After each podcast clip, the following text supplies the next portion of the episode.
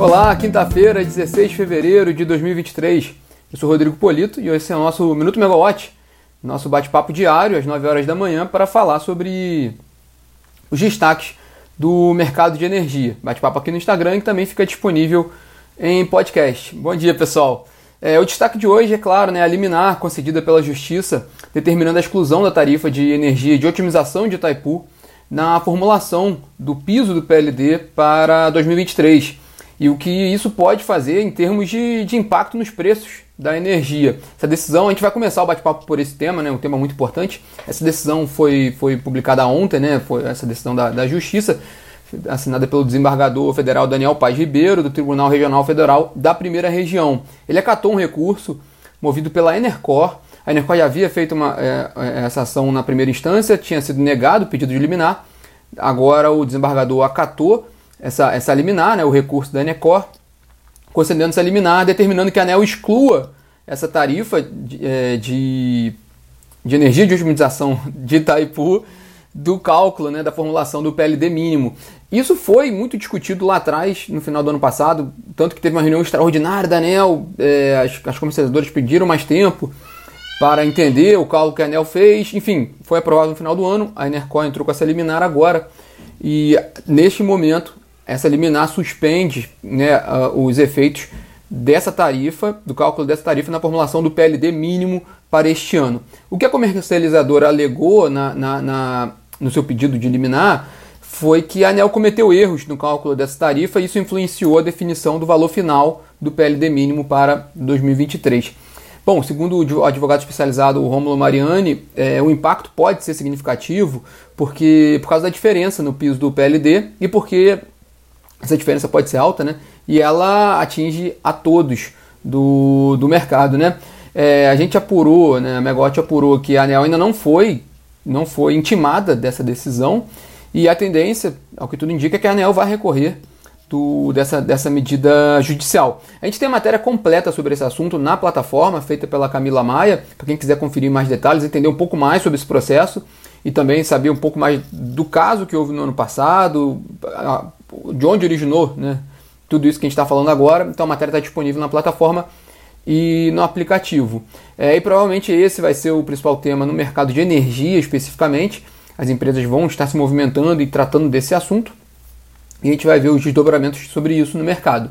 Mas além disso, a agenda dessa quinta-feira pré-carnavalesca está muito intensa. Né? Vamos começar pelo, pela presidência da República. O, o, destaque do, da presidência hoje é que o Lula tem um telefonema oficial com a presidente da Comissão Europeia, Ursula von der Leyen.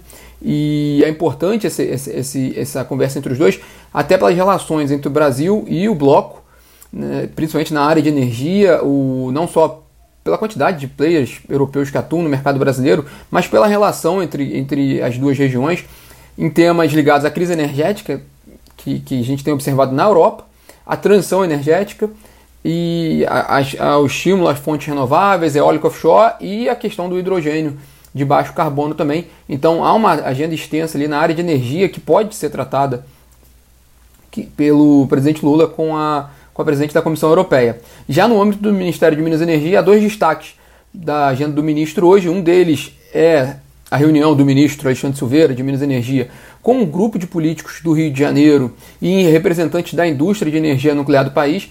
É, a gente apurou que tem uma, uma lista, né, uma pauta de alguns assuntos a serem tratados nessa reunião. Um deles é a retomada da usina nuclear de Angra 3, a, a, do empreendimento da usina nuclear de Angra 3. Já uma atualização rápida do projeto. Né?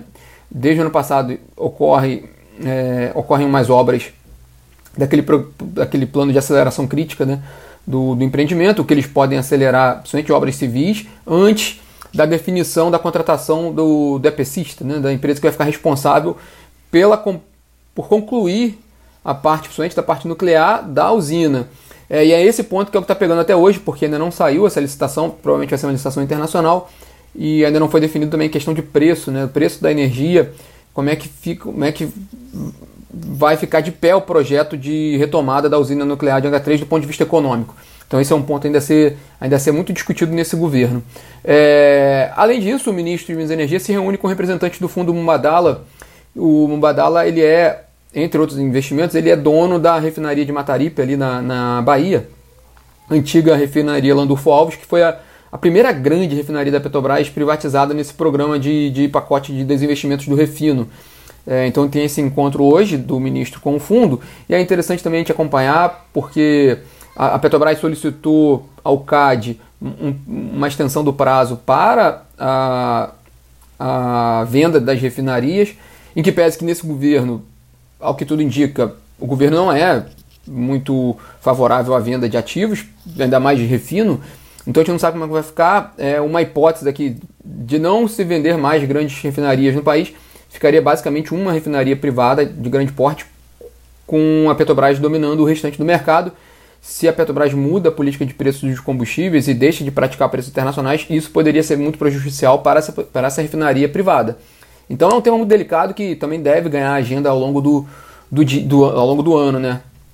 Enfim, e na área da ANEEL, o diretor-geral Sandoval Feitosa recebe hoje representantes da Associação Brasileira das Empresas de Transmissão de Energia Elétrica, a ABRAT, tem duas pautas com a Abrat, mas o destaque ali nessa reunião deles é a questão dos casos fortuitos e de força maior no setor, sobretudo sobre eventos climáticos, é, os casos, os danos provocados na rede de transmissão por, por efeitos climáticos.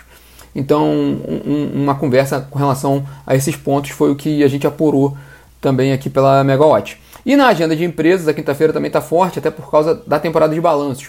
Agora, às 10 horas da manhã, a Neo Energia faz sua teleconferência com analistas e investidores sobre o resultado de 2022. Ela divulgou esse número ontem no fechamento do mercado.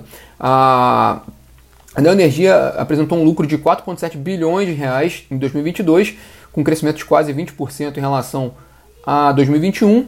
E outro dado interessante é que a Neo Energia investiu 5,5 bilhões de reais no ano passado. É, a gente também tem a matéria completa do resultado da Neo Energia na plataforma e a gente acompanha essa, essa teleconferência hoje, com destaque até pelo que a gente falou ontem, né?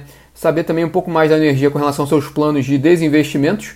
A companhia tem alguns ativos em, à, à venda e também com relação à recuperação da, da, da, distribuidora de Brasília, antiga SEB, agora Neoenergia Brasília, porque a, a Neoenergia vai fazer dois anos que assumiu o controle da empresa, então para a gente saber o que ela já tem de resultados a apresentar para o mercado de energia. Fora a discussão toda ali, alta, né, por alto, sobre a venda da Coelce. A Enel confirmou na semana passada que colocou a venda, né, contratou bancos para, para fazer a venda da Enel Ceará, a antiga Coelce, distribuidora do Ceará.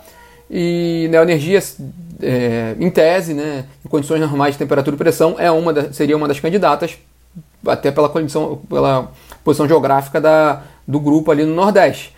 Mas tudo isso aqui a gente está falando em tese, não tem nada, nada de, de, de, oficial ainda, né? O que tem de oficial de fato é que a, que a Enel confirmou que colocou a Coelce à venda. E a partir de agora que a gente vai ver de fato os interesses das companhias pelo ativo, mas provavelmente uma, da, uma das perguntas que, que, que, os analistas vão fazer a, a, ao comando da, da Neoenergia hoje é se a companhia tem interesse em adquirir a, a Enel Ceará, né? Em participar pelo menos desse processo. É, às 11 horas será a vez da VEG fazer o, a teleconferência sobre o seu resultado de 2022.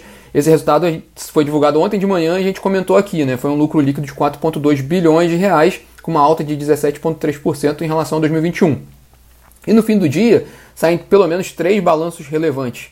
É, um é o da Engie Brasil Energia, o outro é da Aurea Energia, que era a CESP, e é da Vale, da mineradora Vale. A gente sempre comenta aqui, a Vale tem um, um um peso muito grande no mercado de energia pelo lado do consumo, uma das grandes consumidoras de energia do país, pelo lado da autoprodução, uma das maiores autoprodutoras de energia do país, e é uma das maiores empresas do país.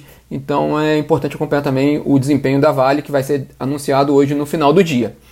Ainda sobre empresas, só um destaque rápido para uma matéria publicada pela Broadcast do Estadão, com uma entrevista com a Angélica Ruiz, que é vice-presidente da BP para a América Latina, e foi a primeira entrevista que ela deu falando ali pela, pela região, no caso, falando pelo Brasil, é, sobre os planos que, que, a companhia tem para o, para o Brasil. Entre eles, exploração e produção de petróleo e gás no pré-sal, desenvolvimento de fontes renováveis e biocombustíveis. E para fechar nosso bate-papo de hoje, aqui na Megawatt, hoje às 16 horas, a gente tem um bate-papo bem legal, aquela tradicional, aquele tradicional webinário com a PSR para falar sobre o Energy Report.